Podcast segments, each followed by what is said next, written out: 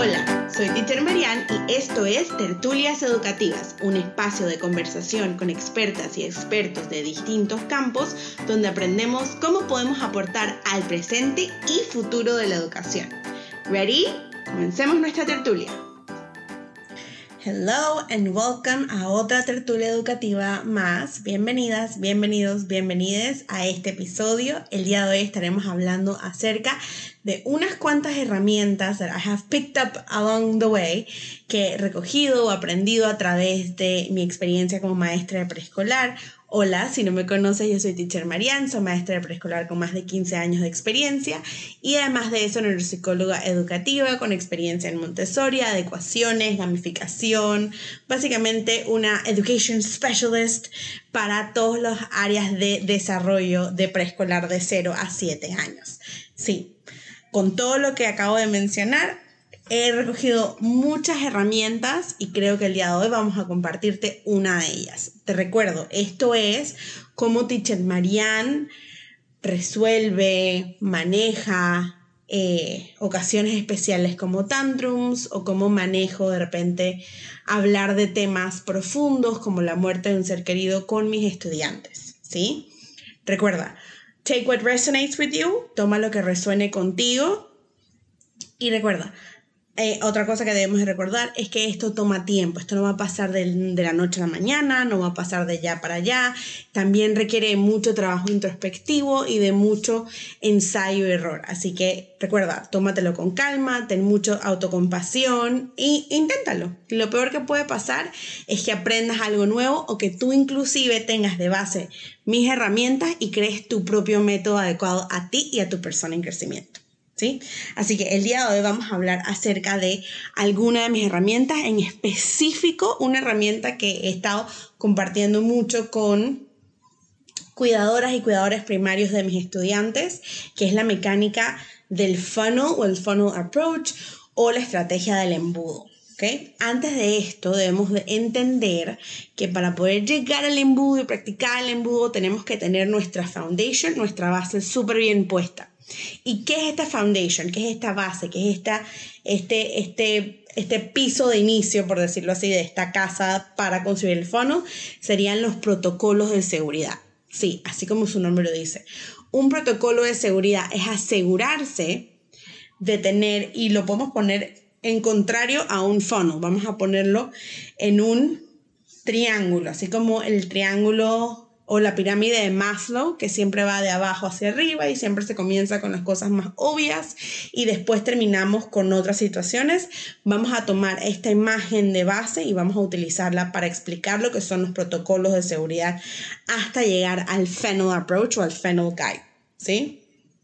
Con esto dicho, recordemos que vamos a tomar esta pirámide y la primer piso de esa pirámide va a ser la parte fisiológica, ¿ok?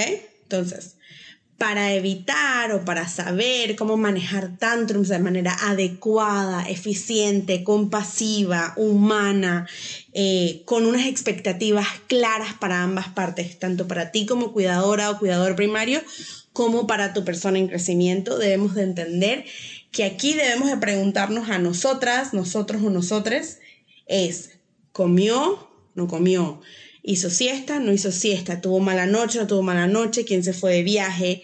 Por ejemplo, hoy, justamente hoy estaba en una casa, los papás de esta chiquita se fueron de viaje y yo estaba clara que ella no iba, o sea, ella iba a pelear al principio de la clase, ella no iba a querer dar la clase porque está, había estado con sus titas todo el fin de semana, con sus abuelas y abuelos y había estado súper recontra mega consentida. Entonces, eh, yo estaba clara con eso y esto, el saber lo que va a pasar de tu parte como adulto y estar clara en lo que va a suceder, te quita o te da una ventaja, te quita un peso encima y te da una ventaja, porque ya sabes la expectativa que vas a llevar. Yo no iba con una expectativa de ella va a lograr hacer todos los objetivos que yo le ponga, al contrario, iba con una expectativa súper baja y iba a decir, ok, voy a respetar el espacio de esta persona en crecimiento, voy a escucharla, voy a dejar que me guíe y así vamos. Entonces, lo primero que debemos observar son las partes fisiológicas.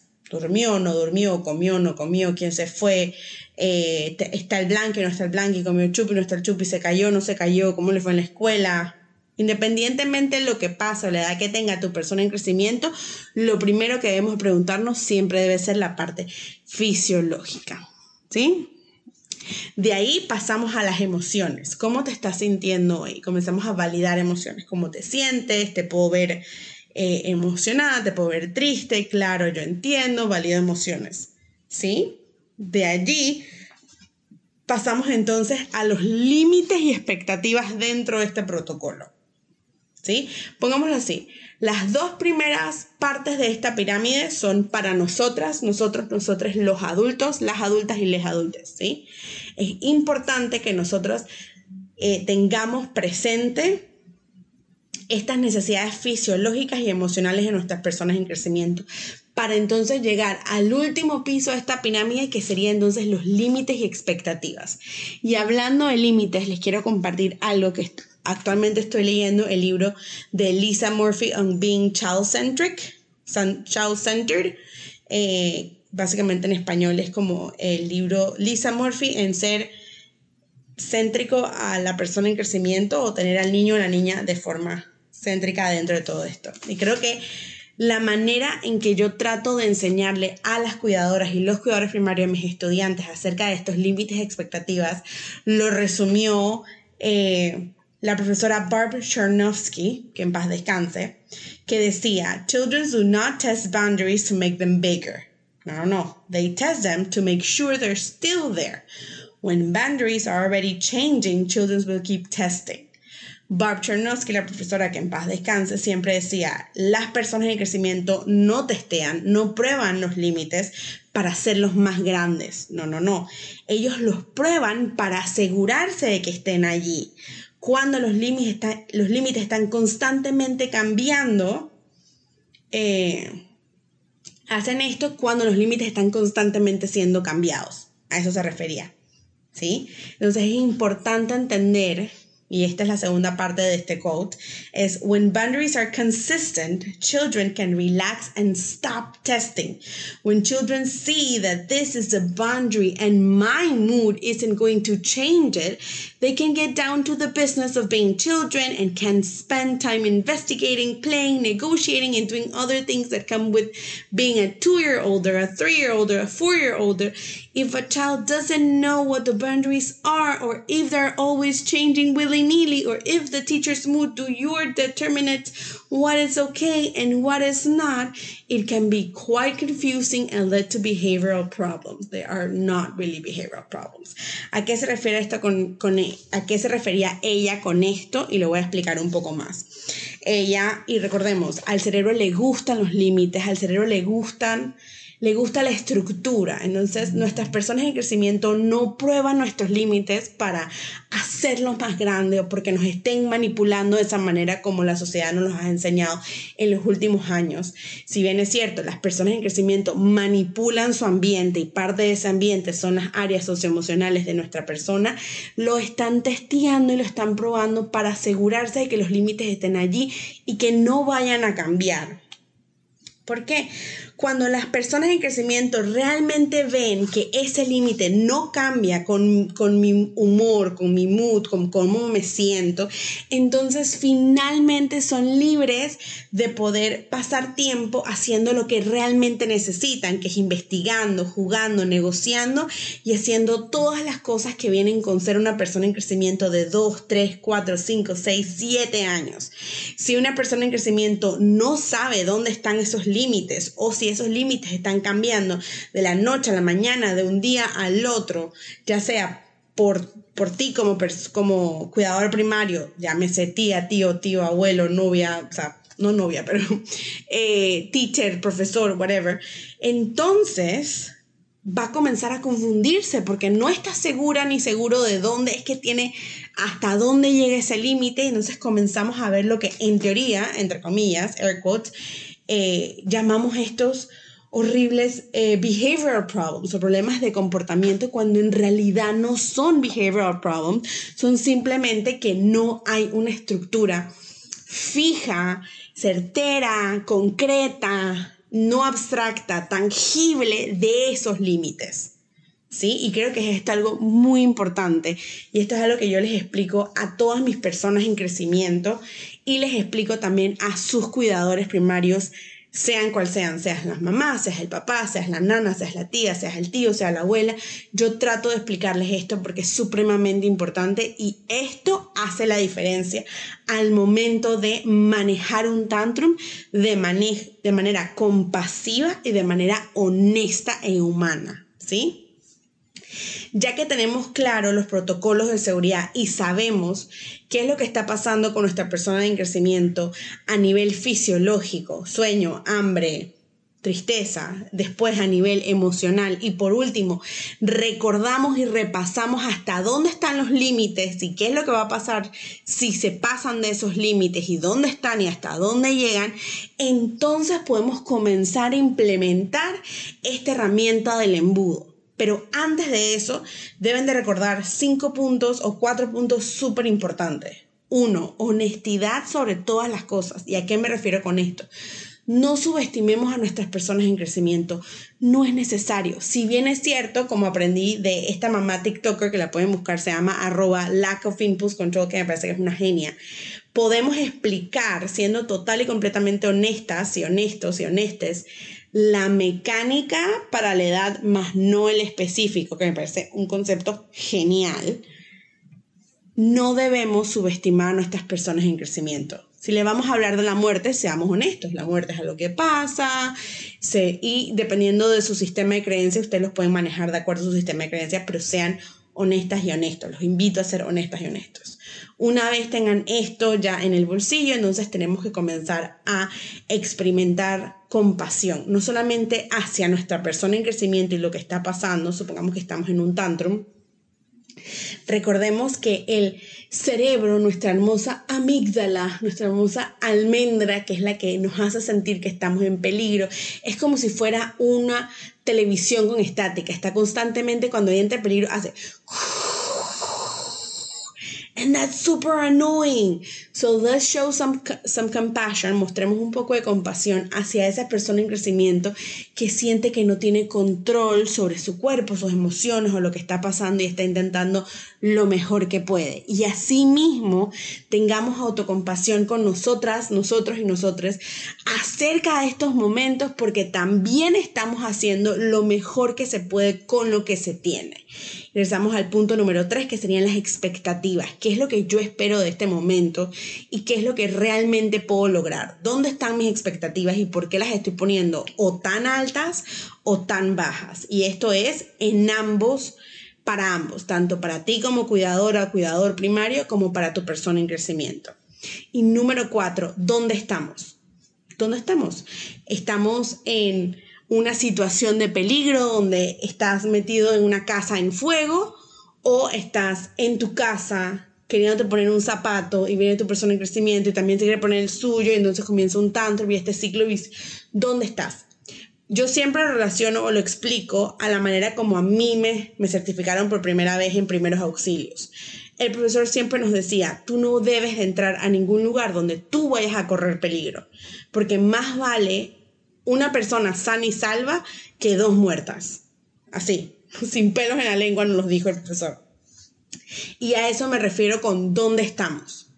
Si yo estoy en un lugar donde sé que mi persona en crecimiento está corriendo peligro, pues agarro a mi persona en crecimiento y me voy. Me olvido del feno, me olvido del protocolo de seguridad, me olvido de todo. ¿Por qué? Porque estoy en un peligro inmediato y seguro. Agarro a esa pequeño, pequeño y me voy.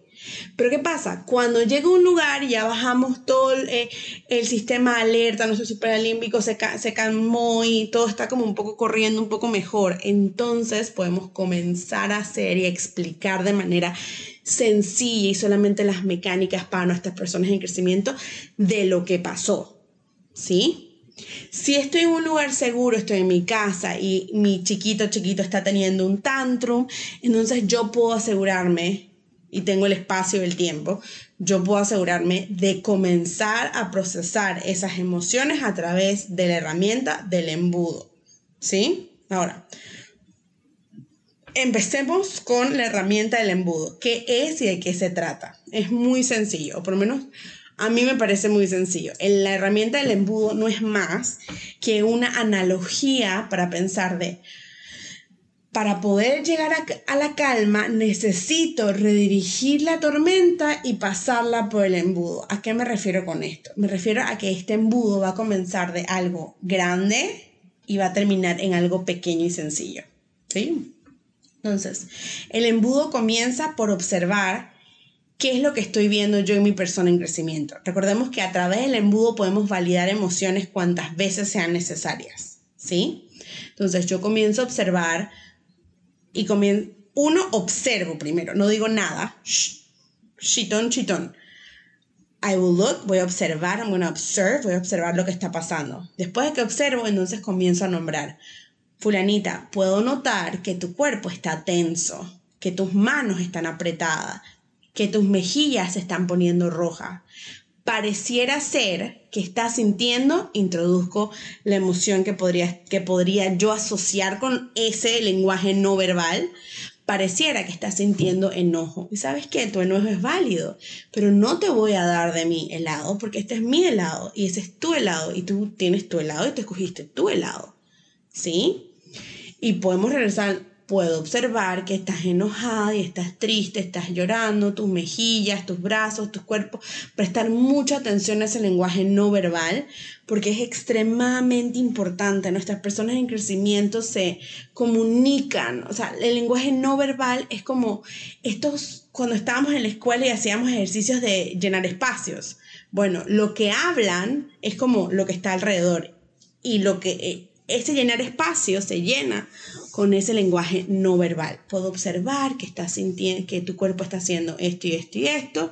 Pareciera ser que estás sintiendo enojo. Después de que yo observo, después de que yo nombro, recordemos, sin, sin asumir nada por nadie, sin asumir, una vez yo hago esto varias veces, observo, nombro, entonces paso a la contención porque es lo más seguro lo siguiente que vaya a pasar. Si mi persona en crecimiento, si fulanita se acerca a mí y pone su cabeza sobre mi lap, yo le voy a dar, yo le va a haber algún tipo de contacto físico donde yo le voy a dar palmaditas, le voy a sobar la cabeza, la espalda y voy a repetir los primeros dos steps del embudo observo y nombro. Claro, tus emociones son totalmente válidas. Puedo notar que tu cuerpo está tenso. Se nota o pareciera ser que estás sintiendo enojo porque no te quiero dar de mi lado. ¿Y sabes qué? Está bien que te sientas así, pero igual no te voy a dar de mi lado. No te lo voy a dar. I am so sorry. Y aquí es donde viene el siguiente paso, que es dar espacio y o tiempo. ¿Sabes qué? Necesitas un espacio. Con gusto te doy espacio. Y esto es en viceversa. Si estamos supremamente enojados, lo primero que debemos hacer nosotras, nosotros y nosotros como cuidadores primarios es tomarnos ese espacio y decirles honestamente, ¿sabes qué? Ahorita mismo no te puedo hablar porque si te hablo te voy a mandar por un tubo y esa no es la intención. No te quiero pegar tres gritos, así que dame dos minutos, déjame calmarme y entonces puedo comenzar el embudo. ¿Sí?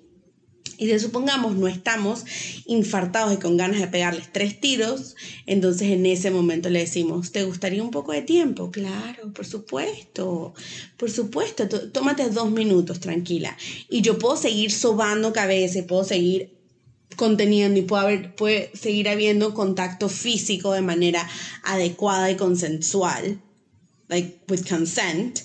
Eh, y después de eso, después que ya nos calmamos, después que ya le bajamos a esa estática de la almendra, entonces damos opciones. ¿Sabes qué? Puedo entender que estés enojada, pero ya tú te comiste tu helado, así que estas son tus opciones. Tienes granola, no sé, por ejemplo, granola y tienes esta paleta de licuado que te hizo mamá o que te hice yo. Estas son tus opciones, tú escoges. Y ya, darles opciones. Si bien es cierto, esto toma tiempo y dan vueltas y miles de cosas, esto les ayudará a ellas y a ellos en un futuro a saber autorregularse de manera adecuada y también entender lo que es un límite amoroso, que está bien ponerlos, está bien poner límites amorosos a nuestras personas en crecimiento, ¿sí? Así que te lo dejo aquí, esta es la primera estrategia.